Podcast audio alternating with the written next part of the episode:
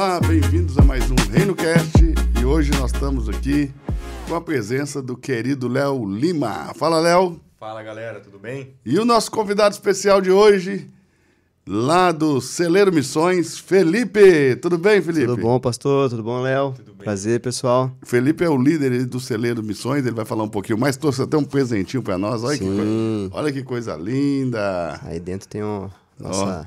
Vamos abrir o presente? Abre aí, acho que vocês vão gostar. Vamos abrir o presente aqui já. Aí, essa é a famosa. Rapaz, aí nós, fa- nós falamos de café e aqui tá o café. Ó, a xicrinha para tomar café, isso que eu lembro da- de, Minas Gerais, da minha Essa aí terra. é missionária, essa. Das Minas Gerais, ó. Coisa linda, hein, rapaz? Legal. Celeiro Missões. Olha que linda a embalagem, olha como que vem, gente. É. Coisa mais linda. Então tá aí, presente do Celeiro. Felipe, fala um pouquinho mais o que é o Celeiro Missões, fala um pouquinho mais sobre você. Vamos começar te apresentando, né? Uhum. Com você se apresentando, para o pessoal te conhecer um pouquinho mais. Legal. E eu e o Léo vamos ser seus hosts aqui hoje. Tá bom? Show de bola. Seja bem-vindo. Obrigado, obrigado pelo convite, um prazer estar aqui com vocês. Então, meu nome é Felipe, Felipe Guimarães, tenho 35 anos de idade, sou casado com a Ana Clara, importada de BH, trouxe ela lá de BH. Mineirinha, sou. Mineirinha, estamos pra- esperando nosso primeiro filho. Em dezembro nasce o Benjamin. A gente Coisa tá, boa, que a abençoado. gente está super feliz. E somos líderes do Celeiro Missões, né? Uma organização missionária que nasceu, começou na verdade, começamos no final de 2017, é, com uma escola de missões, né? Com o intuito de despertar jovens para a missão. E depois nós fomos é, caminhando ao longo do caminho, né? Ao longo do, do percurso, como Deus foi nos destinando. E hoje nós somos uma organização missionária que temos escolas missionárias dentro dela. Mas também um dos nossos grandes alvos e principais focos é o treinamento missionário e envio de missionários junto com as igrejas locais. Então hoje nós temos ah, na nossa equipe 22 missionários integrais, servindo integralmente é, em, em Santa Catarina, no Pantanal e agora, mais recentemente, na Amazônia, região amazônica. Uau, coisa linda. Felipe, você não é de Balneário Camboriú, ou é? Não, eu sou de Curitiba. E como que você veio pra cá? Quanto tempo você tá aqui? Uma história como que, legal. Como Eu- que foi essa... Eu já tô aqui há 10 anos em Balneário Camboriú. Ó, chegou primeiro que eu, tô É, há oito anos aqui. 10 anos, tô 10 anos aqui. E a minha história com o Balneário Camboriú é. Eu já conhecia por, por férias, né? Minha, minha- meus avós sempre tiveram casa em Pissarras, perto. Então acabava que a gente sempre vinha pra cá e tudo mais. Mas lá em 2011 eu foi quando eu entendi de fato Deus me chamando para missões e então eu consegui, Deus me abençoou com uma bolsa de estudos no México. Fui morar em Tijuana, no México, em 2012. E Tijuana. Tijuana, Na fronteira, fronteira com os Estados fronteira Unidos? Estados Unidos. Nem, nem pude pisar nos Estados Unidos porque foi tão rápido, não consegui nem tirar o visto dos Estados Unidos, fiquei só no, no México, mas foi um tempo precioso lá. É, estudei missões numa outra organização, parceira também, e foi lá onde, onde Deus falou comigo a respeito do Celeiro Missões, né? através da, da palavra de um, de um dos líderes da, daquela base missionária, é, me dizendo que chegaria um tempo na minha vida de, de treinar missionários, despertar jovens para missões, e era para eu guardar aquela palavra, então eu guardei. Você ficou quanto tempo em Tijuana? Fiquei seis meses. Fiquei Cara, seis e lá é uma lá. terra de coiotes. Lá é uma e terra de doida. imigrantes e pessoas querendo sempre migrar para os Estados Unidos e migrar para os Estados Unidos Sim. ali. E como que foi essa experiência lá? Olha, foi assim, eu, eu digo para todo mundo que me pergunta, eu falo que foi uma das, das melhores experiências da minha vida, é, com, como no crescimento, amadurecimento como homem, né, e entendendo também o chamado de Deus para minha vida. Em Tijuana foi aonde eu eu aprendi a amar o diferente. Né? Tijuana, não sei se vocês sabem, né? As pessoas não conseguem calcular ao certo quantos habitantes existem em Tijuana, pelo fato de ser fronteira com os Estados Unidos, então sempre tem muita gente indo É e um vindo. fluxo migratório gigantesco. Muito grande. E é, nesse lugar onde eu estava, eles tinham um trabalho, né, que eles chamam de zona vermelha, é, que é bem na, na, na fronteira ali entre São, é, San Diego e, e México. E a gente trabalhava com os moradores de rua, trabalhava com, os com crianças, e uma vez por semana eu- nós fazíamos uma visita é, no que era mais ou menos como se fosse a FEBEM do Brasil, assim, né? De, de jovens é, infratores que tinham sido presos. Porém, né, esses jovens infratores é igual você vê naqueles, é, naqueles documentários, né? Aquela muita é, com histórias de, de, de assassinato e tudo. Então ali onde eu conheci todo tipo de gente e Deus me ensinou muito. Foi de... um tempo precioso para mim ali. Ma maioria mexicanos ou de todo lugar do mundo? É, muito, é, maioria é mexicano, mas você encontra gente de, de todo lugar do mundo, principalmente brasileiro. Muito brasileiro, muito, muito brasileiro. Como lá. que é o dia a dia em Tijuana? Pra gente mensurar mais ou menos qual é o tamanho dessa cidade. Nossa, é, olha só, eu é quase uma, um, uma Curitiba, um tamanho Gigante. de Curitiba, muito grande, milhões de habitantes, né? E tem, a, tem é só que ela é, ela é, dividida entre a parte nobre da cidade, que é mais perto do, das praias, e depois tem o grande centro, que é onde fica realmente a, a fronteira, né? Você tem a cerca lá passando. Uhum. E ali é onde as pessoas que querem atravessar, que não conseguem atravessar, elas se concentram naquele, naquele lugar ali. Então, prostituição, tráfico de drogas, né? Tudo, tudo muito intenso. Tudo muito intenso Quando ali. falo em Tijuana, a imagem que vem na minha mente é um deserto com um cara de chapéu e bota, com, com um pedaço de mato na boca. Não, é, é muito, muito mais parecido assim com uma São Paulo, com uma Curitiba e uma praia no, no, no canto. É bem, é, é bem intenso, sabe? Um grande centro, assim. E e, mas uma, uma das coisas, né, tem várias coisas boas de Tijuana, mas uma das coisas muito mas boas de Tijuana... a população em si, você chegou a ter contato, você se relacionou, são pessoas boas, Sim, ó, são pessoas amáveis, ou todo mundo é perigoso? Não, não, eu amo o mexicano. O mexicano, é, eles são muito parecidos com os brasileiros. Muito, né? Fazem festa para tudo, gostam de conversar, são super é, hospitaleiros e receptivos. E eu conheci pessoas de Tijuana, né, moradores de lá. É, nós, nós fazíamos um trabalho, que é o trabalho da junto com a Jocum lá em Tijuana, que é, chamava Homes of Hope. Eles constroem casas para essas pessoas lá. Então eu, eu ajudava a construir essas casas. E aí a gente conhecia as famílias de fato. Então as famílias com várias histórias, né? De, de histórias é, tristes, de, de abandono, tráfico de crianças e tal. Mas as pessoas muito amáveis, muito receptivas. Foram, foi com elas que eu aprendi a falar espanhol. Agradeço os mexicanos lá, as crianças, e foi um tempo maravilhoso, assim. Que benção. E você voltou para o Brasil já com esse sonho no coração voltei, de estabelecer o Celeiro Missões? Isso, voltei para o Brasil com esse sonho, porém a palavra era de treinar e capacitar missionários. E eu tinha 24 anos, 23, 24 anos. Eu Muito falava, jovem, cada falei, vez vou, mais jovem. Vou fazer o tá quê? Vou treinar quem? Vou, eu ainda não tenho experiência para isso e tal. E o que, que eu coloquei? Guardei essa palavra no meu coração e falei, vou me preparar para quando Deus falar para essa palavra acontecer, eu vou estar preparado. O que, que eu fiz?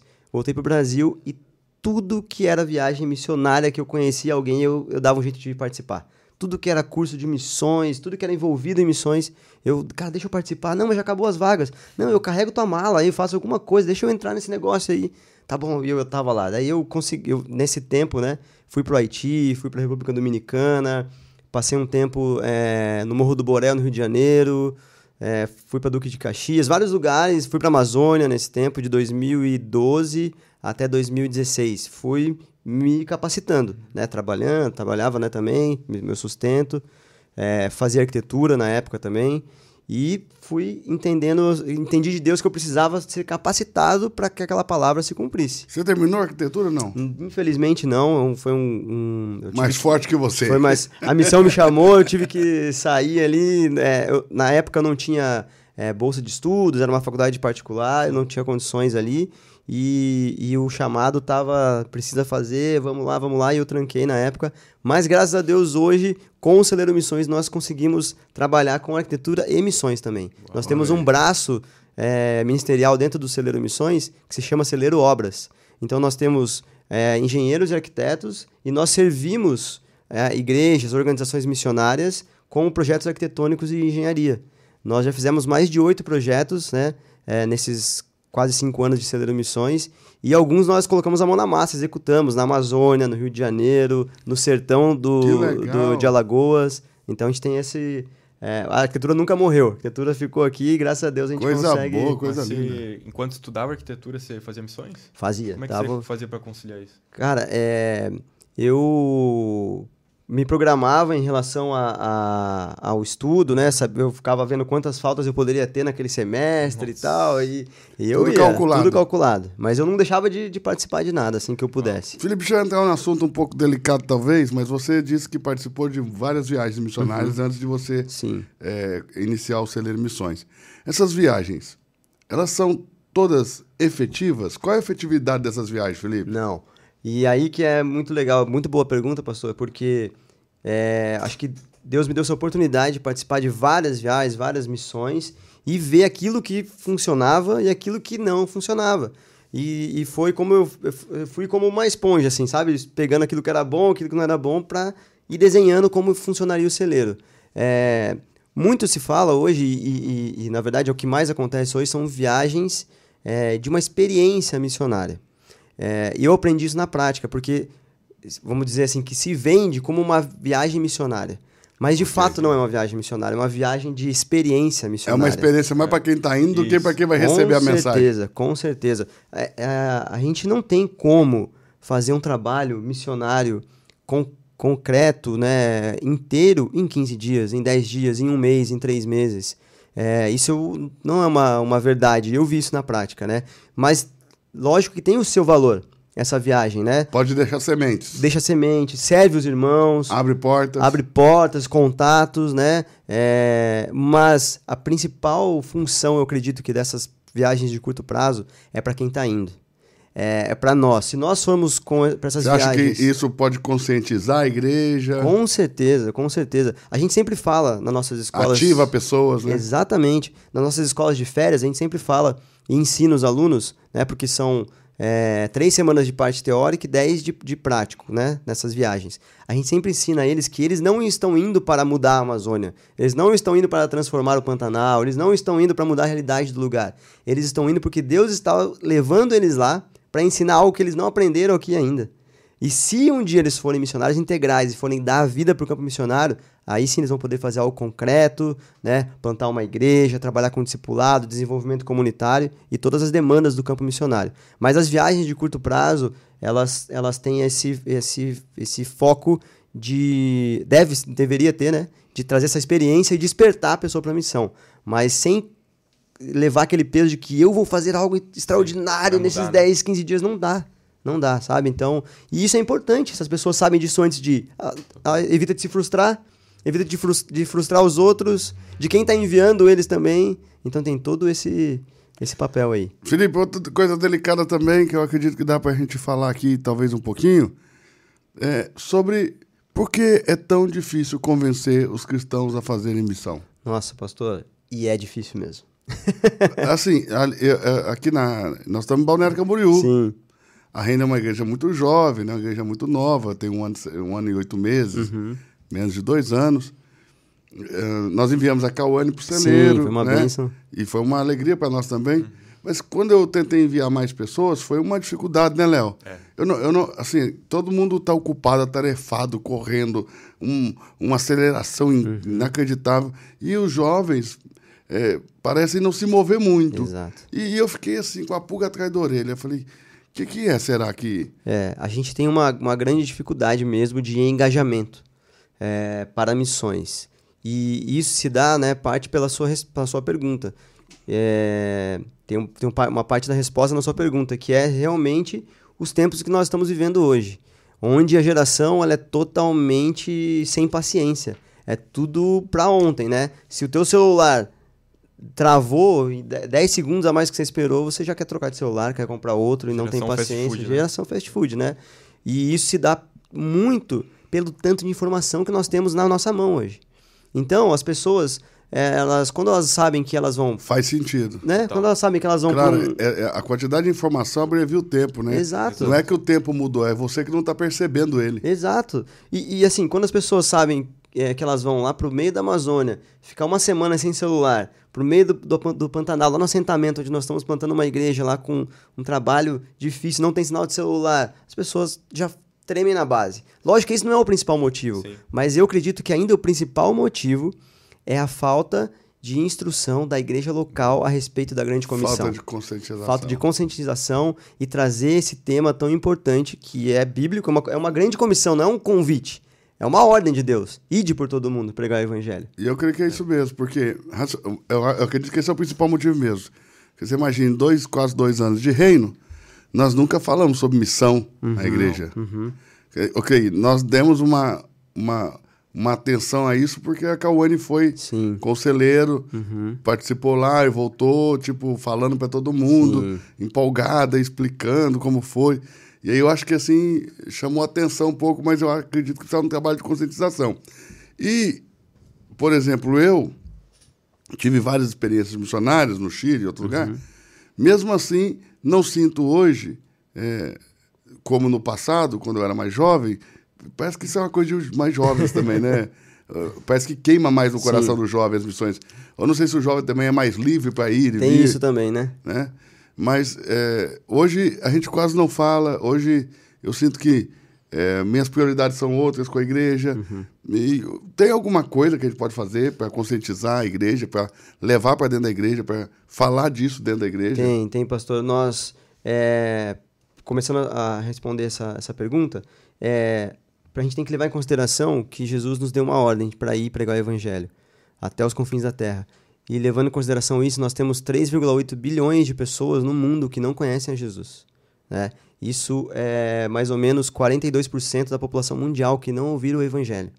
Então nós temos um número muito grande. Ah, mas nós estamos no Brasil e tal. No Brasil nós temos é, uma área não alcançada que se chama Janela Verde, que é toda a parte verde do mundo, né? Que pega o Brasil, pega lá um pedaço da Ásia, vai lá para a Oceania, é onde as pessoas se concentram em florestas. Dentro do Brasil nós temos alguns segmentos é, de difícil alcance. Janela verde. Janela Verde. Diferente daquela janela 1040. Di- Diferente da janela 1040. Eu- é, a janela 1040, povos muçulmanos, né, povos asiáticos, a janela verde, ela pega um pedaço da janela 1040 também. E dentro do Brasil nós temos os quilombolas, os sertanejos, os ciganos, os surdos e mudos, os ricos dos mais ricos, os pobres dos mais pobres. São todos segmentos que são considerados de difícil alcance pelo evangelho. Então nós temos uma obra gigantesca a ser feita dentro do nosso país. É, Ninguém se lembra do cigano, né? De, de Ninguém se pregar lembra. para o cigano. E hoje, principalmente em São Paulo, tem muitas comunidades ciganas já convertidas. Tem, Tem. aliás, igrejas ciganas, Exato. com louvores na língua cigana. Sim. É, os ciganos, o primeiro contato que eu tive com eles foi com um, o pessoal do Iris Global. Foi no sertão do Alagoas, eles têm um trabalho incrível com ciganos. é, e foi quando eu conheci, me despertou para isso. Nós temos cerca de 700, 800 mil ciganos do Brasil, é, de uma, uma etnia, né, um- uma, uma origem linguística, que tem o seu próprio dialeto e eles não conhecem Jesus. E essas pessoas são pessoas, como nós. Um milhão precisam- de pessoas quase. um milhão. E, e eu conheci ciganos se batizando, ciganos cantando louvores, ciganos com as suas próprias roupas, mas adorando ao Senhor, crianças fazendo escola, escolinha bíblica, ciganas. Então, essas pessoas precisam ser alcançadas. E nós temos, nós pensando nisso, nós temos, criamos né, também um- um- uma estratégia pelo celeiro que se chama Celeiro Indo. E pelo Celeiro Indo, nós vamos às igrejas é, por um final de semana para levar esse despertar missionário. A gente traz todas as informações para a igreja, para que haja esse. Opa, Acordar, existe né? algo para ser feito e a gente precisa responder. Eu acredito que nós precisamos fazer isso na Reino, hein? É, eu acho que- Só chamar que a gente Apesar tá- que eu tenho que fazer justiça aqui também para Reino, porque nossa missão como igreja está em Mateus 24, 14. Uhum.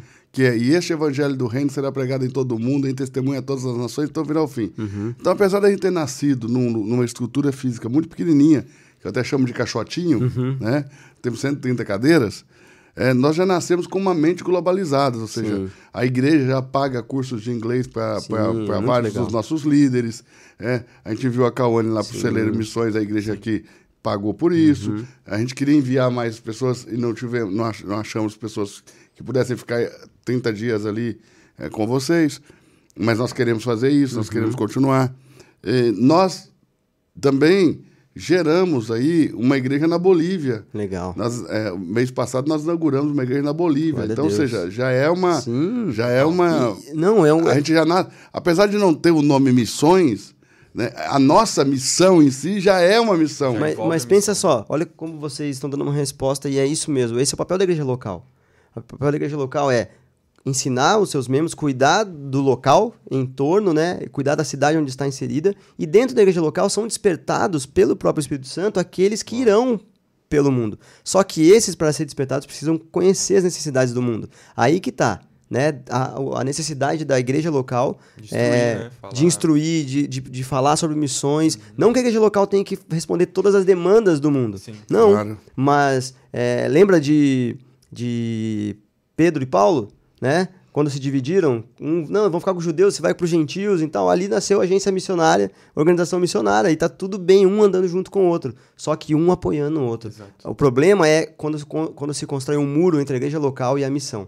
Esse muro não pode ser construído. Eu acho que um dos fatos também que pode ser que a igreja ela tenha dificuldade em falar sobre missões é de o resultado não ser local. Porque às vezes a igreja ela pensa muito no resultado local e ela não Ah, consegue não acho que é a enxergar. igreja, não. Você acha? Acho que é o pastor, poxa.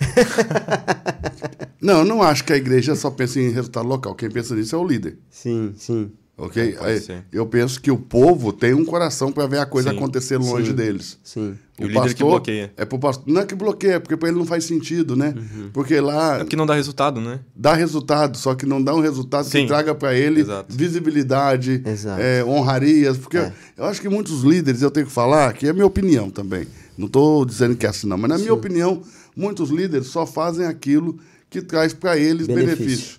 benefício. E, e benefício no sentido do quê? Se ele tem uma igreja grande, por que ele vai desconcentrar? Ele vai, ele vai Descentralizar, de- né? descentralizar a força, ok? Para a Bolívia, por exemplo, como nós estamos fazendo, nós pegamos agora, eh, ontem de ontem, né? Pegamos equipamentos caros de, Uhum. de som e mandamos para a Bolívia, poxa. Dinheiro, recursos, Entendeu? tudo. Aí você teve que sair alguém aqui de carro, ir Exato. até Presidente Prudente. Aí, ó, isso é missão mesmo, né? É. Aí levamos para um casal de, de, de alunos que eu tenho lá, um, que, um rapaz que é médico, mora em Presidente Prudente, e estudou em Santa Cruz da Serra.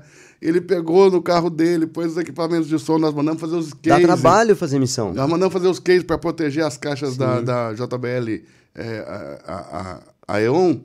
Então nós fizemos o case, caríssimos cases, né? Tudo. E a, a, a UI24 também, a mesa de som, os microfones. E aí ele teve que levar até Corumbá, chegar em Corumbá, cruzar a fronteira, ir lá na empresa que transporta até Santa Cruz, colocar e chega amanhã em Santa Cruz. Ó, se tivesse falado com a gente, nossa base é lá em Corumbá. Veja. base do Pantanal. Lá em Corumbá, nós temos lá uma casa lá em Corumbá, onde nós estamos fazendo um trabalho lá. Eu Aí, se a logística tinha sido. Não, e tinha eu- cortar o e se eu caminho. te contar que eu ganhei um terreno em Corumbá? Olha só. Ganhei um terreno lá, desse, desse médico. Que bênção. Tem que fazer o contato com ele com a gente É. lá. Nossa equipe então, tá lá. Aí ele foi lá levar pra gente, maior disposição. Ele largou a vida dele lá em Presidente Prudente. Então você vê que tem muitas pessoas com disposição. Tem. E aí nós descentralizamos, nós pegamos os equipamentos aqui, vamos pegar, não vamos falar aqui em, em quantidade de dinheiro, mas é uma quantidade de dinheiro significativa. Sei que podia ser voltado, revestido para dentro Sim. aqui. E mandamos para lá porque nós estamos acreditando no que Deus está fazendo lá. E está crescendo rápido. Né? Rapidamente. Uhum. Sim. Então nós plantamos, nós regamos, mas quem dá o crescimento é o Senhor. Uhum. E está crescendo. Então o que, que eu vejo com o pastor, às vezes, a dificuldade dele? É, isso não vai trazer para ele nenhuma, nenhuma, eh, nenhum resultado pessoal de honraria e tudo. Então, ele prefere pegar isso aqui, comprar mais cadeira, certeza, aumentar o prédio, porque a visibilidade que ele quer é de uma igreja grande. Porque eu acho que esse tempo da mega igreja acabou. Entendeu? Eu acho que acabou. Ou está acabando. Eu não vejo o futuro da igreja como megas igrejas, mas com pequenas tribos muito engajadas, Sim. muito comprometidas. Você vê que a igreja está saindo de um negócio. É, ah, aquela igreja grande onde eu vou ninguém me vê. Para pequenas tribos onde as pessoas são muito comprometidas com o evangelho Tem relacionamento, né? têm relacionamento entre si, são como- mais comprometidas com o evangelho em todos os sentidos. Então eu vejo isso. O líder, para mim, é um motivo pelo qual é, nós não vemos a igreja talvez trabalhar tão, tanto, tão longe. Sim. né? Mas olha, nós estamos com o GC em Massachusetts, nós estamos com o GC em Portugal, nós, estamos, né, nós temos menos de dois anos de igreja, já temos Guarulhos, em Budas Artes, Medianeira, no Paraná, Navegantes, eh, Santo Antônio do Monte, Minas Gerais, ok? Aqui em Balneário e lá na, na, na Bolívia. E compramos três terrenos no Paraguai, Uhum. nós ajudamos a alimentar. Uma igreja de menos de dois anos. Aí eu fico pensando, uma igreja de 20 Meu Deus. com arrecadação de 20 anos, Meu Deus. seus 3, 4, 5 mil membros, se o pastor resolve fazer. Meu Deus Porque a gente. Uhum, nasceu ontem, poxa. A nossa arrecadação é uma piada, entendeu? Nossa igreja tem 130 cadeiras. Em quatro meses de igreja, nós compramos três terrenos no Paraguai. Vamos construir lá agora auditórios, dormitórios, é, é, um lugar para refeições e um centro de treinamento. Ajudamos a alimentar as crianças lá no, no, no Paraguai. A Carol Pinco, uma menina sozinha. Eu conheci ela já. Sozinha. Essa menina sozinha dá comida para mil crianças por dia, poxa. Eu, eu- Ah, eu- Então, a nossa escola ajuda, a igreja ajuda. É, Ela tem ah, vários alunos da minha escola que ajudam ela também. Mas uma menina decidiu fazer e, e alimenta mil crianças por dia, poxa. É porque a missão, eu costumo dizer que ela tem só um dono, né? Que é Jesus Cristo. Então é um lugar, um dos lugares mais seguros de onde você pode estar. Por quê? Você nunca vai ser o gerente, você nunca vai ser o diretor, você nunca vai ser o dono. Você vai ser sempre aquele que vai servir a missão de Exato. Cristo. Então é um lugar seguro. Mas exatamente isso que o pastor falou. Ela não traz benefícios para si. Ela não traz honrarias, ela não, não te faz um, um, uma, uma, pessoa não, famosa. Exato. É, a missão ela é simples, única e exclusivamente Às um serviço dá, dá pouco like, de? Deus. Né? Dá pouco like. Tem gente que, que ainda faz da missão um, um patamar, né? É, e ela vai se entender com Deus. É verdade. Mas a missão era um lugar onde é, requer uma vida mesmo. É muito trabalho, dá trabalho, assim como o pastor falou, é logística. Nós temos lá no, no em Corumbá é, uma casa onde a, gente, a gente aluga essa casa, o pastor falou de arrecadação. Nós temos apenas três, nós estamos há cinco anos né, com missões, temos apenas três mantenedores até hoje e nós dividimos entre três bases missionárias.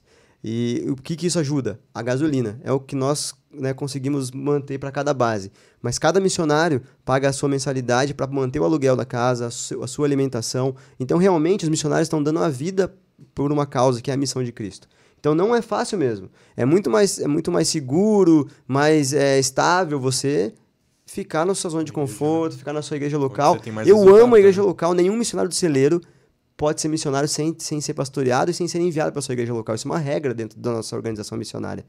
Mas precisa ter esse engajamento da igreja. Precisa que, é, que essas pessoas se despertem para que para essa missão, para os povos não alcançados. E a gente tem esse papel de despertar, né? E a igreja, o pastor, é, o, seu, o seu corpo do presbitério tem que falar sobre isso na mesa e nos cultos. Gente, existe uma missão a ser cumprida. Existe pessoas que estão carecendo, precisando do evangelho, a gente precisa pregar o evangelho até os confins da terra. Quem aqui da nossa igreja de 150 membros quer ser enviado? Eu, levantou a mão um, glória a Deus. Vamos investir nesse um, vamos mandar, vamos, vamos, vamos é, capacitar essa pessoa e vai, entendeu? E se você quiser, é, a gente pode sentar e conversar para vocês usarem esse terreno lá. Glória a Deus, Entendeu? meu Deus do céu. Lá, pode a gente pode construir juntos lá uma casa para vocês usarem. A gente cede isso para vocês por 10 anos, Glória a Deus, anos, nossa. vocês podem usar lá, Amém. Poxa. Nossa, Entendeu? glória a Deus. O pessoal vai ficar contente de saber lá os Não, missionários pode, de Corumbá pode, lá. Pode contar com isso, porque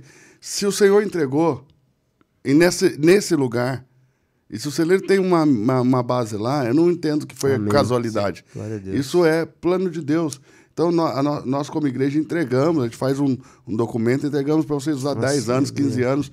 Vocês podem usar lá. Glória poxa. a Deus, pastor. Nossa, sem, é. sem palavras. Quando eu contar isso pro pessoal lá, isso, vão dar a gente, de alegria. A gente ajuda vocês a construir lá. Vocês Amém. já tem o dono da arquitetura. A gente tem já, o, já tem o dono projetos. Da, então, a gente já ajuda vocês a construir, a gente constrói Aleluia, lá. E vocês usam. Deus Glória Isso aí vai ser uma bênção para vocês. Amém. Né? A gente está com um trabalho lá em Corumbá, na cidade. Um trabalho. É, estamos plantando uma igreja, chama Igreja do Pantanal, num assentamento que fica 45 quilômetros de Corumbá. É, e estamos iniciando um trabalho na, do, lado, do lado da Bolívia agora também. E então nós temos o treinamento de envio, que é um treinamento específico para é, formar missionários, que dura quatro meses, começando agora em agosto. Nós vamos mandar mais cinco missionários agora para lá. Então nossa equipe vai aumentar para cinco. E nós justamente estávamos pensando e orando por um lugar maior, por um ah. lugar para poder ter Deus. uma base, uma sede. Glória a Deus, isso é uma resposta. E, e também Deus. vocês podem contar com a nossa galerinha lá em, em, em Santa Cruz de la Santa Serra. Cruz de la Serra para dar apoio para vocês. E, não, lá. e nós vamos lá apoiar eles também, vamos servir essa missão aí é, juntos. Nossa, glória a Deus. Contar com a gente. Eu, eu, eu achei Santa Cruz de la Serra uma cidade incrível. Uhum.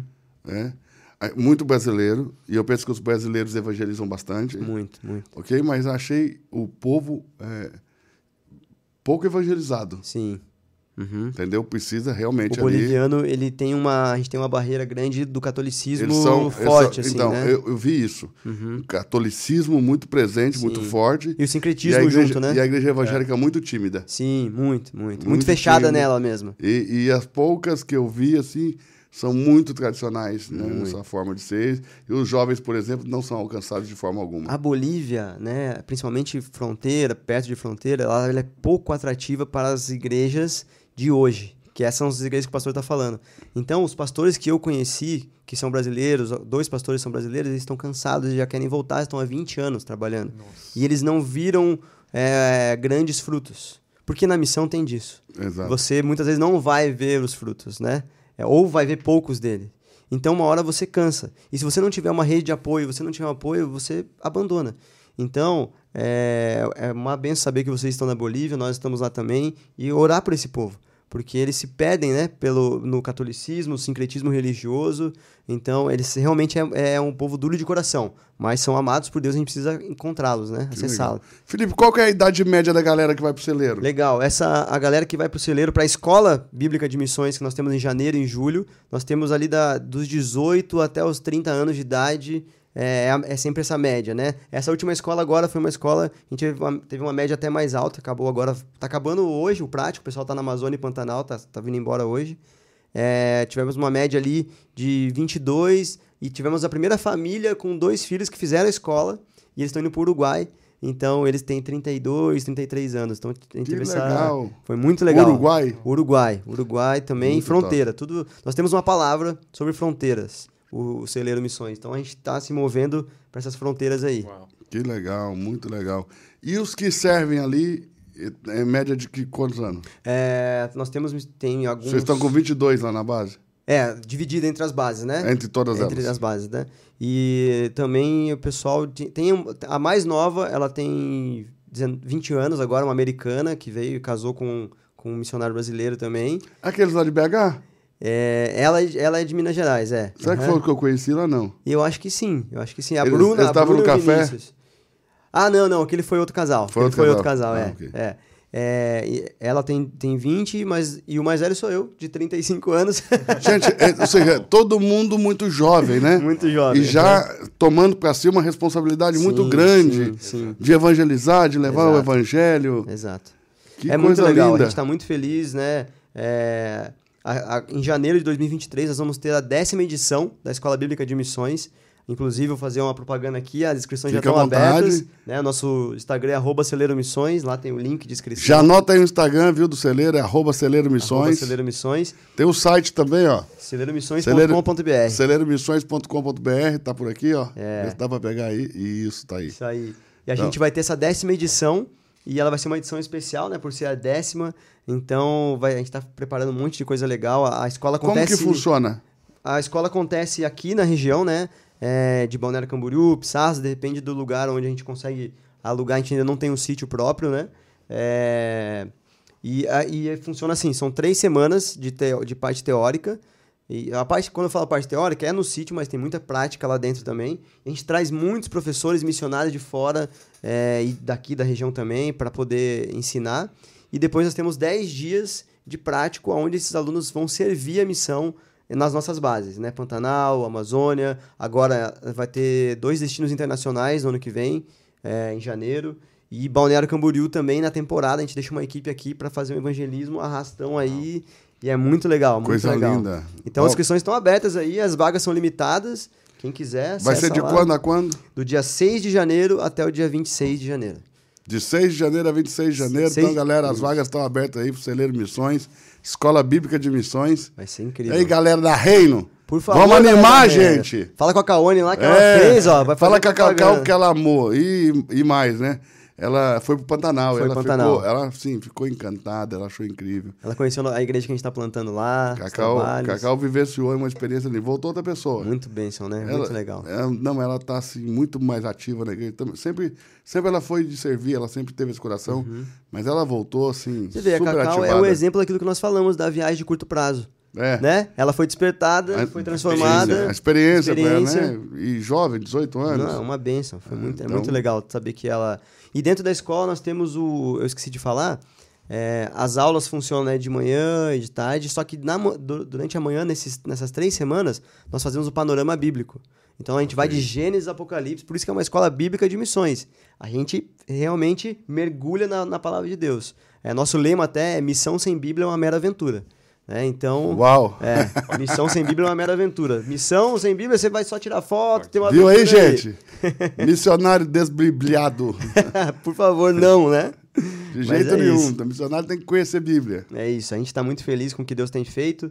É, os desafios aqui na nossa base central em Balneário Camboriú são grandes também. A gente está bem no- perto do shopping da rodoviária ali. Fazemos, fazemos um trabalho de, de discipulado com as casas vizinhas. Todo sábado nós temos um trabalho com crianças, que é minha irmã que coordena, que se chama Se Essa Rua Fosse Minha. Nós atendemos mais 50 crianças. É, em, de, essas crianças são de Balneário e de Camboriú. Nós, nós conseguimos com a prefeitura um ônibus para buscá-las, né? E a gente conseguiu também uma escola que a prefeitura abriu para a gente fazer esse trabalho lá dentro, porque na base não estava cabendo mais. Nós então... estamos fazendo na Reino, Felipe, todo sábado pela manhã, um trabalho social com uma academia de jiu-jitsu. Então, nós estamos dando aula de jiu-jitsu grátis para crianças de 4 a 12 anos. Que legal. E a Reino tem patrocinado essa academia e a equipe e eles foram para o Campeonato Brasileiro. Eu vi as fotos. E eles trouxeram seis medalhas Nossa, de ouro, três legal. de pratas e não sei quantas de bronze. Deu 22 medalhas. Deu 22 ah, medalhas. A equipe tá. É, e agora tá eles vão, eles vão agora em agosto para o Pan-Americano. Nós que estamos legal. também. E aí o professor é, trouxe para Reino. Nós compramos o tatame, uhum. né? A Reino comprou o tatame e a gente trouxe para Reino essa essa essa, essa, aula, né? Essa aula, né? Que é, na verdade é uma ação social mesmo. Sim, sim. Para envolver as crianças do bairro e legal tudo. Legal demais. As crianças de 4 a 12 anos podem fazer jiu-jitsu ali de graça que todo legal. sábado. Lá na, no Cessa Rufa Siminha, o Pablo, que dá aula de, de jiu-jitsu jiu lá para as crianças Olha também. Legal. Muito legal saber que tem mais, né? Desses e projetos. o Pablo casou. Casou. O Pablo tá indo para Argentina agora, dia 14. Olha vai aí. fazer um intercâmbio missionário. Vão ficar três meses lá em Córdoba, servindo uma igreja. Que legal. Que é uma igreja de um, de um pastor parceiro nosso. Então ele vai ter essa experiência internacional, né? Que legal. E a gente também vai conhecer a terra lá para futuramente talvez abrir uma base para lá e começar um trabalho com os argentinos também. Olha aí, eu, tem, eu também tenho muita vontade de abrir assim um, um braço da, da, da Reino para a Argentina. Argentina agora, ainda mais. E agora, agora que tá precisa, tá né? Com essa né? crise que eles estão vivendo Meu lá, Deus, né? né? Todos os países vizinhos do Brasil, né, estão, estão em crise, em né? crise, né? A gente precisa E por tudo por ideologia, poxa. Tudo, tudo ideologia. É, as pessoas tinham que ter mais consciência e amor pelas pessoas, mas é aquilo, né, nos últimos dias o, o amor de muitos se, se esfriaria. É. E... Isso é uma oportunidade gigantesca para a igreja enviar os missionários. Aquele que está né? com o coração aquecido vai ganhar muita gente, Meu né? Meu Deus do céu, a gente precisa ir a essas pessoas, né? Alcançá-las, né? É, é, exato. Felipe, outra coisa assim, outra curiosidade sobre uh, as missões, sobre é, as agências missionárias, que eu, eu, não, eu não, nunca vi nessas agências muita criatividade e no celeiro eu acho vocês super, hiper, mega criativos. De onde vem essa criatividade? Olha. São, são, são, tem mais agências missionárias com essa criatividade toda, porque eu vejo que vocês são muito ligados à Sim. arte, a, sabe, ao lifestyle, assim, uhum. Bem, bem de vocês mesmo, né? Sim. né? Eu bato o olho nas coisas e falo assim, ah, esse povo é do celeiro, é esse é do celeiro, porque né? tem uma identidade muito clara, legal. né? Isso é muito legal. que vocês produzem. Muito legal. A gente, é, bom, na minha casa, né, é, a minha mãe é professora de artes, o meu pai, ele. Ah, vem daí, com, então tá na veia. Com, meu pai faz móveis com, com. Ele chama upcycling, né? Coisas que vêm do mar, então ele recicla, ele faz ah. abajur e tal. A minha irmã do meio, eu sou mais velha, minha irmã do meio formada em moda, e minha irmã mais nova é artista plástica, né? Então. Eu todo mundo artista na casa inteira. Aí eu casei com uma, com uma, uma mulher que é formada em moda, que trabalha com design também. Nossa. Então, acabou que, assim, tudo foi caminhando e a gente, eu entendo, nós entendemos muito dentro do celeiro, fora os outros missionários que a maioria é envolvida com artes e tal, a gente entende dentro do, é, que dentro do reino de Deus nós temos um Deus que é criativo. Ok. E ele nos dá acesso à sua, à sua mente, né? Dá acesso a quem ele é, criatividade. Então, por que não ser criativo? E por que, que a missão ela tem que ser quadrada? Né? A comunicação, comunicar a missão para as pessoas tem que ser algo quadrado, retrógrado. Então foi aí que a gente começou a entender e a caminhar por essa área de que não, a gente precisa mostrar o quão belo é a missão de Deus, o quão bonito são as coisas que Deus fez. Então começou a surgir, a gente fez um curso online esse, dois meses atrás que era arte, arte e cristianismo. É, então a gente começou a pensar na nossa identidade, nesse lifestyle né, da, da, da, missão, tanto transcultural quanto urbana, mas passar de uma forma bonita. Por que que acontece? A, a história da comunicação da missão com a população sempre foi de tristeza. Né? Você filmar lá uma, uma criança passando fome, uma pessoa. Isso existe. Mas como você transmitir isso de uma forma de esperança, não, não de pesada, né? desesperança? Né? Né? Então, é, o, a gente trabalha muito esse, essa parte da comunicação, comunicar a missão com beleza. E isso envolve arte gráfica, isso envolve arte plástica, isso envolve arquitetura, isso envolve é, lettering, tudo isso a gente tenta colocar dentro da, no, da nossa identidade. E é muito legal ouvir isso, né? Que quando alguém bate o olho e fala assim, opa, a galera aí é do celeiro. Muito, muito. É... A identidade de vocês é muito forte, muito é. bonita, muito marcante. Obrigado. E a gente trabalha com isso. A gente e criativa. De... Isso. A criatividade, como eu falei, a criatividade ela é acessível a todos.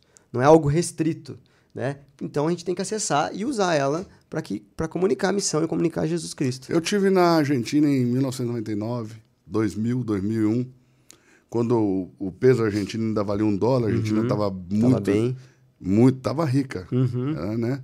Você chegava em Buenos Aires, você estava chegando na Europa. Era um negócio de louco aquilo.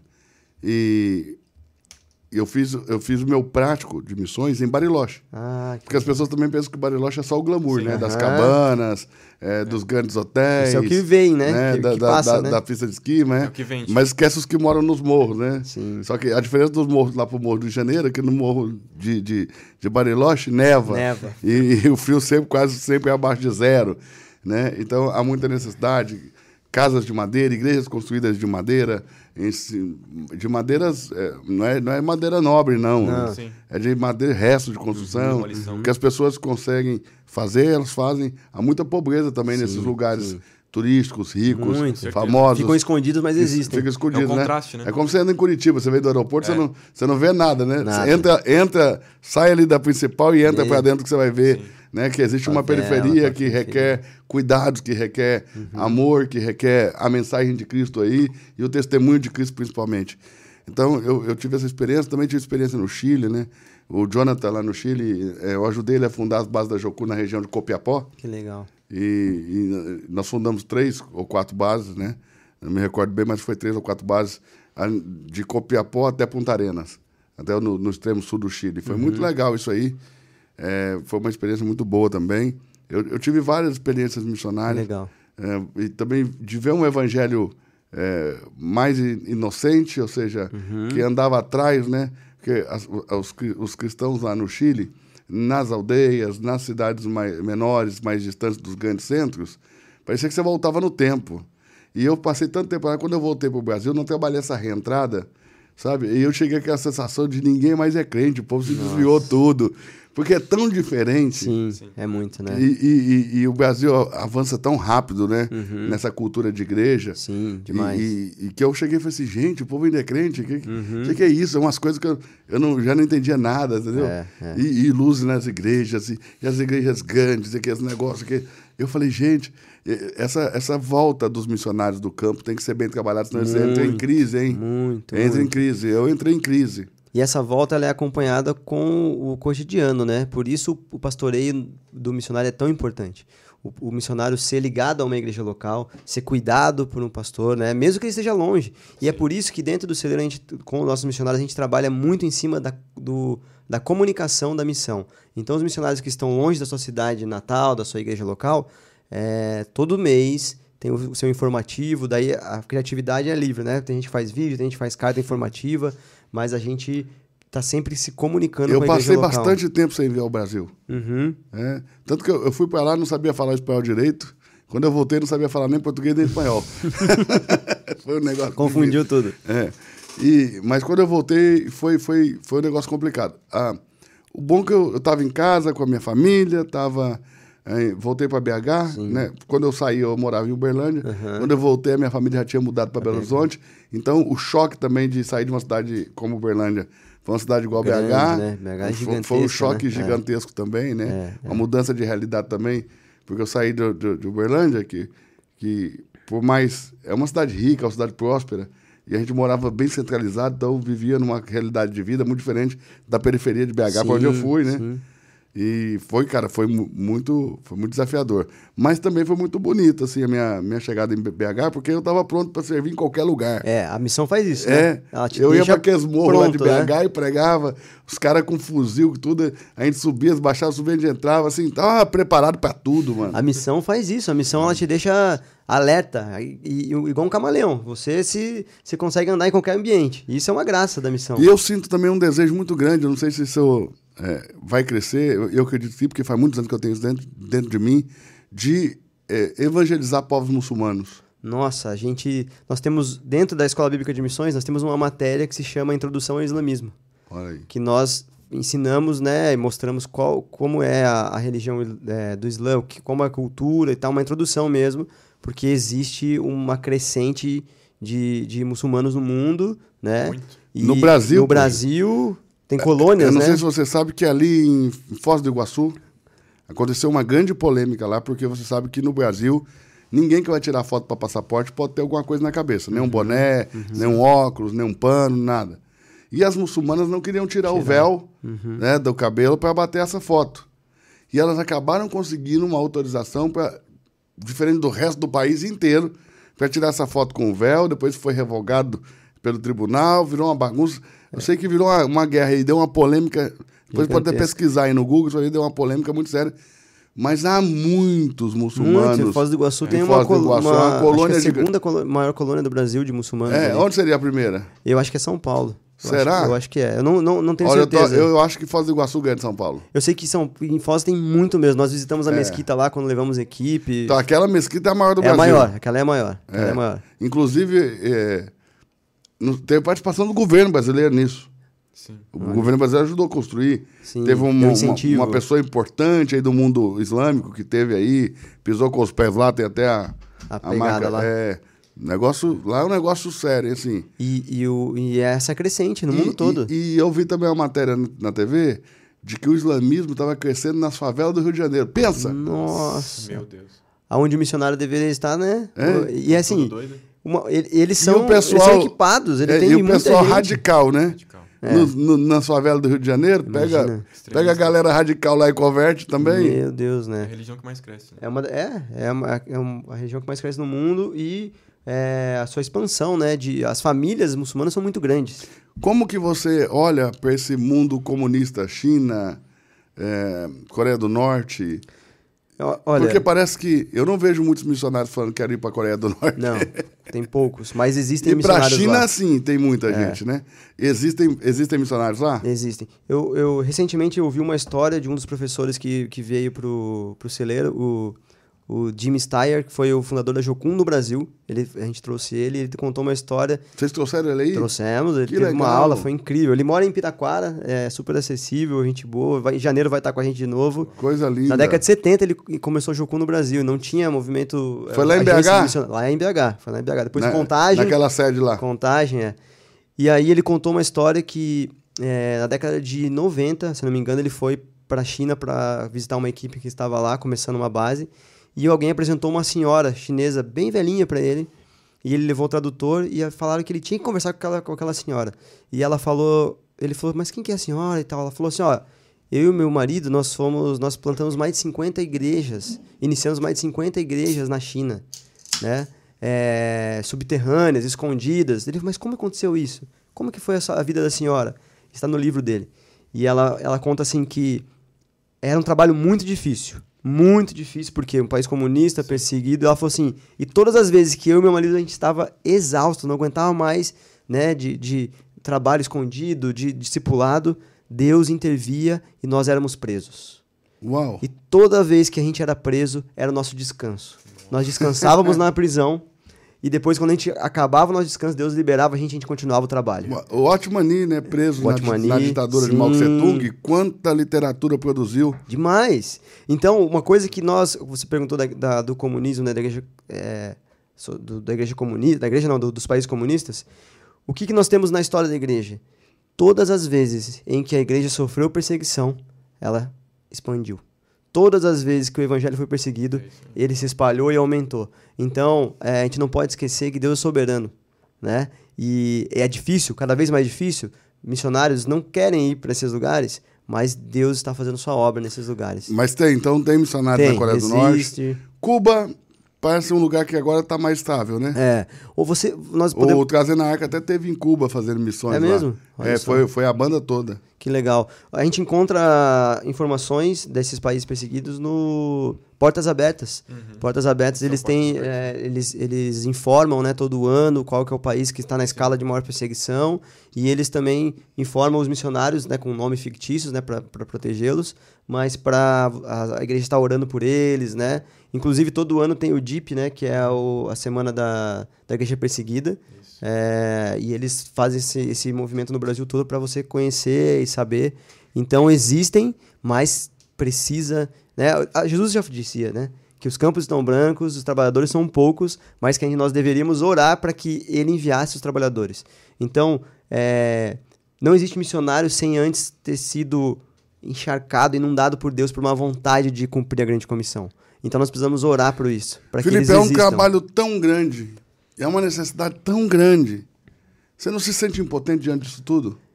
Nós, na verdade, somos impotentes né, diante de tudo, disso tudo. E cada vez, quando a gente olha esse, esse mundo gigante, esse, esse pluralismo, né, a, o cerco se fechando cada vez mais para a igreja, parece que é agora. Mas. Isso não te dá vontade de parar? O que, que te faz avançar? Na verdade, isso me. É, é, é isso... é o Espírito Santo? É Na... esse empoderamento de, do Espírito Santo? Sem o Espírito Santo, sem a, a, palavra de Deus nos guiando, a gente não pode. Não tem como. Não tem como estar em missão. E, na verdade, a, a Bíblia nos diz e nos ensina que nós, por esse. É, a, lá em Mateus, né, no, no, no, no Sermão do Monte, Jesus fala que para a gente ser extremamente feliz né? Regozijem-se quando perseguirem e levantarem insultos contra vocês, porque foi assim com os profetas que vieram antes de vocês. Então, isso é nosso incentivo. Para quem está no campo missionário, para os pastores, para as igrejas, isso deve ser o nosso incentivo, que a igreja perseguida, ela vai continuar crescendo. Não te dá um pouco de ansiedade saber o tanto que há para ser feito? Dá, dá, mas é, como eu falei, a nossa a Bíblia tem que ser o nosso guia, o nosso parâmetro e aonde a gente é, encontra paz e sabedoria, né? Não sejais ansiosos por coisa alguma. Filipenses 4:6. Nós temos que a palavra tem que estar aqui no nosso coração, na nossa mente e vivê-la, mas realmente dá. Porque a gente olha e fala, como é que nós vamos alcançar? Nós estamos aqui em Balneário Camboriú, né? Ah, os prédios bonitos. O pastor sabe a realidade de Balneário Camboriú. Isso aqui é uma ilusão. A realidade perto da praia é uma, né? É uma. A realidade para trás é outra. Afastou um pouquinho é outra. E a realidade na praia é uma também, né? E lá, e lá na a praia ilusão. É, e na praia é outra também. É a ilusão. Então, é, quanta coisa a gente tem para fazer? Muita. Quanta coisa, quantas pessoas a gente tem que alcançar? E a gente fica, Senhor, eu já me perguntei várias vezes, Deus, não tem como. Como é que nós vamos chegar nesses lugares? Onde que nós vamos? impossível. Por isso que ela é, a, a, eu falo que a missão, ela é uma missão impossível. A missão de Deus é uma missão impossível se não fosse pelo Espírito Santo. Se não fosse pelo poder do Espírito Pelo poder Santo. de Deus, né? Descerá sobre vocês o poder, né? Através de Cristo, de, do Espírito Santo é que nós somos empoderados e enviados. Se não fosse assim, sem Felipe, chance. me explica uma coisa, cara. Como que Paulo fez tanto sozinho, mano? Você estuda esse cara? Na verdade, é, pastor, você, você estuda mais que eu, né? Não, mas você, como tem essa paixão missionária, você, Sim. você, você, você olha para Paulo um, com, com um olhar mais, é, mais clínico. Com certeza. Mais, e também mais, mais missionário do que eu. eu com certeza. É, é, Paulo, a gente vê, é, na verdade... O, o cara conseguiu fundar a igreja, é, Levantar consolidá-la levantar líderes, discipulá-los, uhum. multiplicar a igreja, fazer crescer sem ir nela. Ele vivia a missão. Tudo ao mesmo tempo. Né? O cara aí conseguiu fazer isso sem ir lá. Ele vivia a missão, né? Tem uma igreja que ele escreveu para ela e disse assim, ó, mesmo que eu nunca tenha ido ter convosco... uhum, exatamente. É, como... Mas é muito legal a vida de Paulo, porque a gente vê que antes né, dele ser o Paulo que nós conhecemos, Deus tinha um trabalhar gigantesco com ele. Né? O Deus fez uma faculdade preparou ele para ser quem ele foi. Então, mais uma vez, a gente vê a intervenção. De perseguidor a. Aquele que foi perseguido, né? Exato. Então, ele foi muito intenso. Né? De perseguidor a perseguido, mas sabe o que eu vejo? Assim, parece que o ministério de Pedro não alcançou é, muito longe, né? Como Jerusalém ia, ia, ia, ia, algumas cidades é, da Judéia ali. ali, mas ficou ali. Uhum. Entende? E Paulo, rapaz, aonde tinha lugar no mundo? Eu, tô, eu tava na Espanha um tempo atrás. E chegamos num lugar, o cara falou assim: ó, Paulo teve aqui. Imagina. Eu falei, como assim, gente? Não, Paulo teve aqui, tem registros e tudo. Olha só, imagina. Paulo esteve aqui, tem provas seguras de que, que legal Paulo, você pisar no lugar Paulo que Paulo teve pisou. Na, teve na Espanha, né? Eu fui em Roma, no lugar que ele ficou preso. Que legal. Eu tive lá em Roma, na, na, no lugar onde que Paulo ficou preso ali. É um lugar que já não há muita discussão. Sim, sim. Dizem, né? Arqueológico. Eu não sou arqueólogo, então não sei, mas eu vou, eu vou para aquilo que me dizem. Mas dizem que não há muita discussão. Ele esteve ali preso no lugar onde eu estive. Mas, pastor, falando de Paulo, olha só que interessante. Isso é uma coisa muito importante da gente, é, no âmbito missionário, pensar nisso. Paulo era alguém instruído.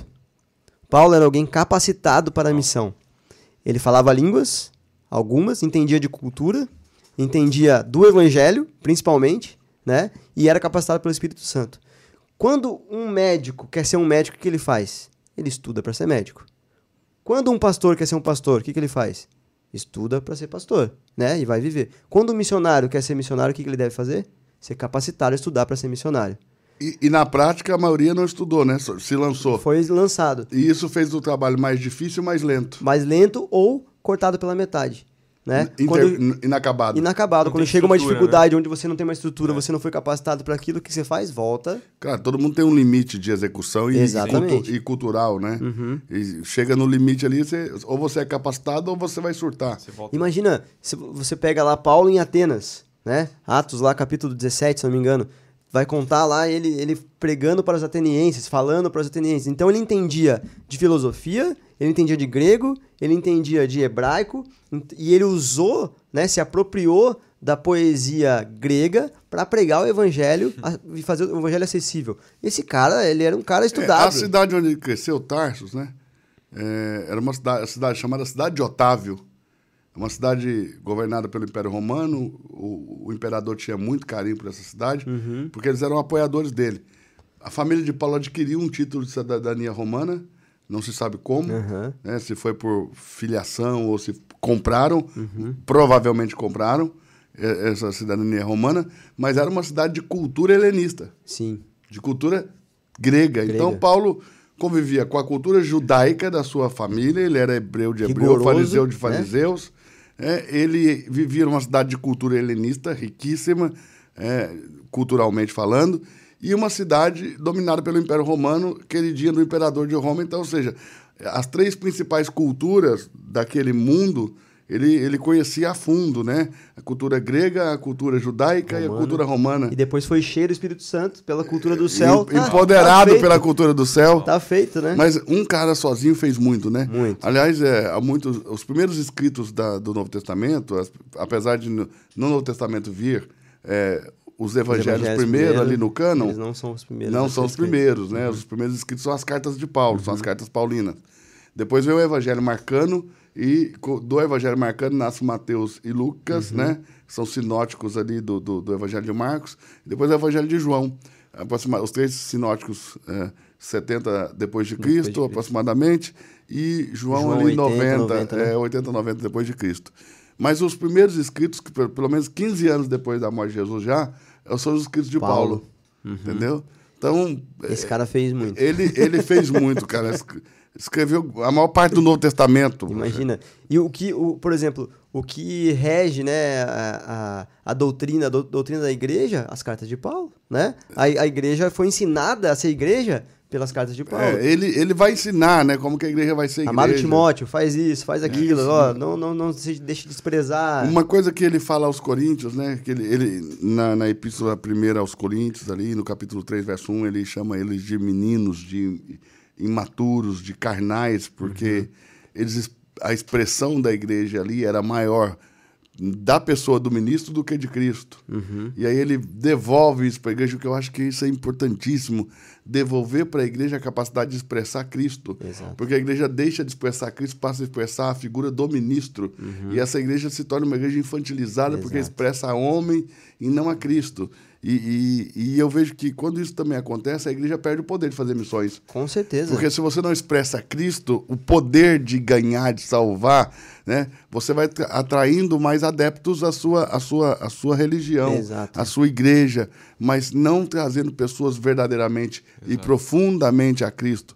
Cristo precisa ser a expressão da igreja para a igreja deixar de ser infantilizada, deixar de ser infantil, passar a ser uma igreja madura, que leva as pessoas a Cristo e que trabalha para formar Cristo nas pessoas. Exato. Eu não vejo ministérios fora desse, do ambiente do corpo de Cristo.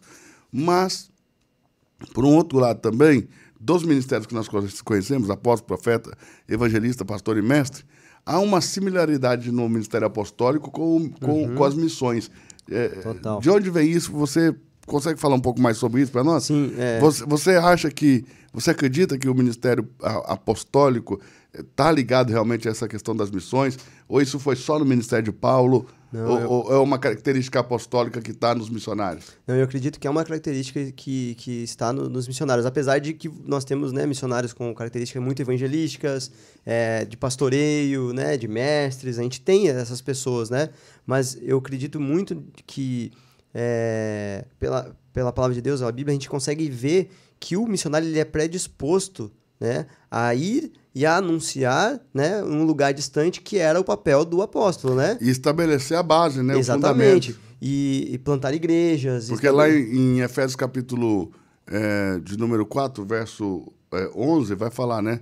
A uns deu para apóstolo, profeta, evangelista, pastor e mestre, mas em 1 Coríntios capítulo 12 vai dizer que ele deu primeiramente uns para a igreja, né? Deus deu para a igreja apóstolos, depois profetas. E algumas pessoas entendem que isso faz deles, tipo, maiores, uhum. hierarquicamente maiores. Não, mas é porque não, não. os apóstolos e os profetas são quem põe o fundamento. Exatamente. Como é que você vai construir se não tem fundamento? Exatamente. Então, é óbvio que eles têm que chegar primeiro, porque eles é quem põe o fundamento. Exato. E nós construímos sobre o fundamento. Paulo diz, eu, como um excelente, experiente arquiteto, coloquei o fundamento, mas cada um veja como edifica Exatamente. sobre ele. Exatamente. O fundamento e, é Cristo. E a gente vê o, o modelo de Paulo, né, de, de, é, de apóstolo, né, de missionário, é o modelo que, que sempre deu certo e vai continuar dando certo em missões, que é o missionário vai, abre, uh, pione vai pioneirar e ele vai fazer o quê? Se tiver essa necessidade, né, nesses lugares não alcançados, vai plantar uma igreja. E como que ele faz isso? Vai lá, conhece o homem de paz, relacionamento, discipulado, é uma vida, daí planta a igreja, daí faz o quê? Levanta líderes, pastores, cara, agora essa igreja está aqui, ó, agora eu vou para outro lugar. E vou dar apoio E a capacidade de Paulo também de se conectar com as pessoas certas, né? Demais. Com aquela Lídia lá que abriu Demais. portas para ele, para o evangelho. É, Demais. Cara, a, a, vendedora de púrpura. Você vê que ele se conectava com as pessoas chaves, né? Você vê que ele ele é Aquila um, e Priscila. Ele é uma pessoa acessível e uma, uma, um ponto importante, né, da gente lembrar da vida de Paulo, que ele era uma pessoa que ele aplicava na sua vida aquilo que ele estava pregando, né? É, você vê lá em 1 Coríntios 9, 27, que é, mas esmurro meu corpo, faço dele meu escravo, para depois ter pregado aos outros, eu mesmo não venha a ser reprovado. Ou seja, que ele está falando assim, se vocês só falarem o que vocês estão aprendendo, vocês não vão estar é, vivendo o evangelho, as pessoas não vão poder repetir, replicar isso. Então vivam, olhem para você para ver se vocês não estão sendo reprovados pelo aquilo que vocês estão falando. Então, se eu não me engano, teve um tempo que Paulo ficou em uma prisão domiciliar e ele ficou hospedado na casa de um cara chamado Tirano. E ele montou uma escola ali, né? Sim, tinha o, até o, as, os, os, as pessoas que, que, que, escreviam as cartas que ele ditava moravam ali com ele, né? Para ele enviar é. essas cartas. Chamada né? Escola de Tirano. É, Paulo, Paulo teve aí, eu acho que foi dois anos, se não me engano. Ele formou pessoas aí. Como ele não podia sair, ele, ele criou uma escola aí. Sim ensinava aí. Ele perguntou se eu tinha estudado Paulo ali. Não, não. Aula, ele... não eu tô aqui também. engano, eu acho. Não, eu também acho, né? Porque não tenho certeza, não. Porque, né, é, rapaz, depois, ainda mais depois do Covid, eu fiquei com a memória assim, esquisitamente ruim. Mas assim, é que Paulo é uma figura assim, apaixonante, muito, né? Muito, muito. Agora, Felipe, deixa eu te fazer algumas outras perguntas, nós já estamos partindo aqui para o nosso encerramento.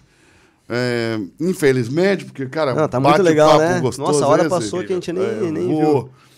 Mas assim, Cara, havia muitos momentos em que Jesus se revoltava no espírito.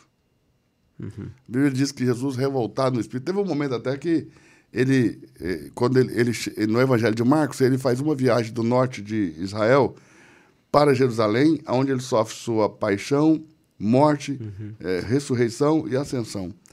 E, mas quando ele chega em Jerusalém, nessa viagem única que apresenta, é apresentada na narrativa marcana, ele, ele vai ao templo, inspecionar o templo, para ver se tinha se cumprido a palavra de que aquela casa seria uma casa de oração para todos os povos. Uhum. E, na verdade, não era. Né? Na verdade, era um lugar muito seletivo, era um lugar dos sacerdotes. E quando ele vê aquilo, ele sai do templo, no dia seguinte ele volta com a Zohag, e ele começa a soltar os pombos, os animais, virar a mesa dos cambistas e abatendo o pessoal com a Zohag, dizendo vocês transformarão a casa de meu pai, que deveria ser uma casa de oração para todos os povos, em um covil de ladrões e salteadores, ok? E a Bíblia diz que ele ficou revoltado no espírito e ele mais, ele até bate nas pessoas. Então, nosso espírito às vezes se revolta com algumas situações. Né? Você, como missionário, e que está é, na frente de uma, a, de uma agência, não sei se pode chamar agência, mas sim, sim. de uma missão e de uma escola mesmo que treina missionários que na vida da igreja, em relação às missões, mais te revolta no espírito? É, acredito que, se tratando do campo missionário, a injustiça. É, a injustiça é, de ver pessoas sofrendo por pessoas que poderiam ser, na verdade, a resposta para aquilo que elas estão precisando.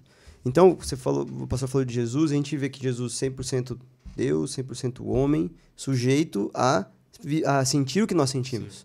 Então, por isso que nós, nós nos identificamos tanto né, com claro, a figura de Jesus. Né? A maior parte dos milagres que ele opera, a Bíblia vai dizer que ele, movido de compaixão. Movido de compaixão. Movido de grande compaixão, né? Esse, esse Jesus que é homem é totalmente homem.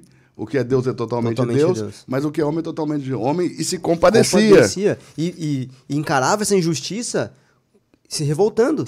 Né? Então tem é, a injustiça né, do, da, para, para os necessitados me revolta e uma coisa que me revolta é, e isso é muito triste falar é que em todos os lugares onde nós já fomos estamos indo o maior trabalho nosso se tratando de Brasil é a reevangelização Uau. Por uma falta de preparo daqueles que foram antes e por um trabalho Nossa. mal feito. É, a, as doutrinas foram colocadas em primeiro lugar, é, os usos e costumes foram colocados em primeiro lugar, e isso é, fez o evangelho se tornar uma água com sal, não uma água que traz vida. Sim.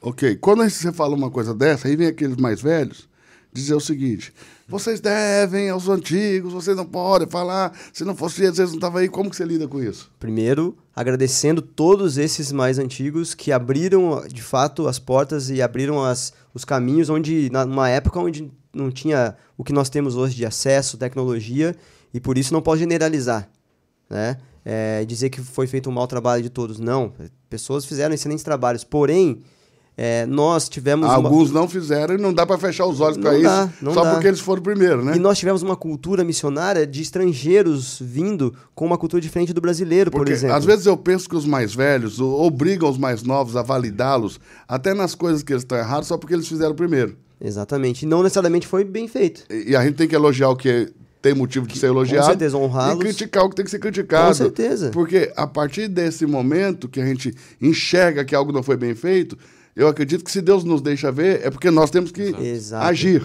Exato. Né? Olha só, dois, dois pontos rapidinho desse trabalho no campo missionário que, que é, deu, não deu muito bom.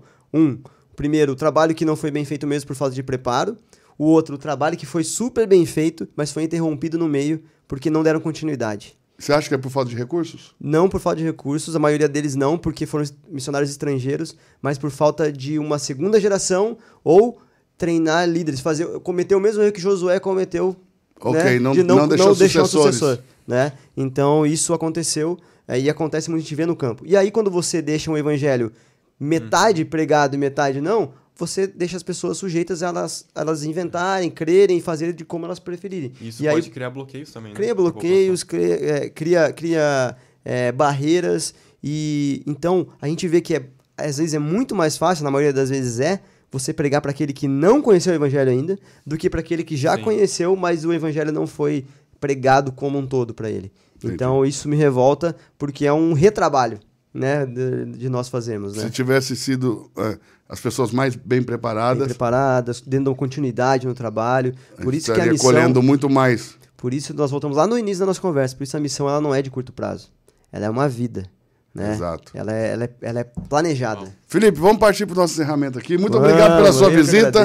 Volte de novo, volte mais vezes. Obrigado, nós receber. Léo Lima, Deus abençoe vocês. Agradeço de, pelo deixa mais terreno. Uma, de, vamos, vamos é, é, fala, acabando aqui, vamos falar, mas já está à sua disposição. Glória a Deus. É, vamos falar mais uma vez aí sobre a escola, sobre o Instagram da escola. É, você também que não segue a nossa é, igreja Reino, é, arroba Reino Church é, BR, arroba Reino Church BR. Felipe vai dar também o Instagram da, do celeiro. E você, o site também, você pode entrar em contato com eles. É isso aí. Então, é, arroba Celeiro Missões é o nosso Instagram. E celeiromissões.com.br é o nosso site. Lá, tanto no Instagram quanto no site, você consegue acompanhar todos os nossos trabalhos e fazer a sua inscrição para a Escola Bíblica de Missões de 2023, que é a décima edição. Vai ser uma, uma escola especial, né? Uma edição especial e você vai ser despertado com certeza. Vai ser incrível você é nosso convidado, tá bom? É isso aí, pessoal. Obrigado. Um beijo no coração de vocês e Deus abençoe. Deus abençoe. Até o próximo Reino Cast. Junto conosco. Valeu.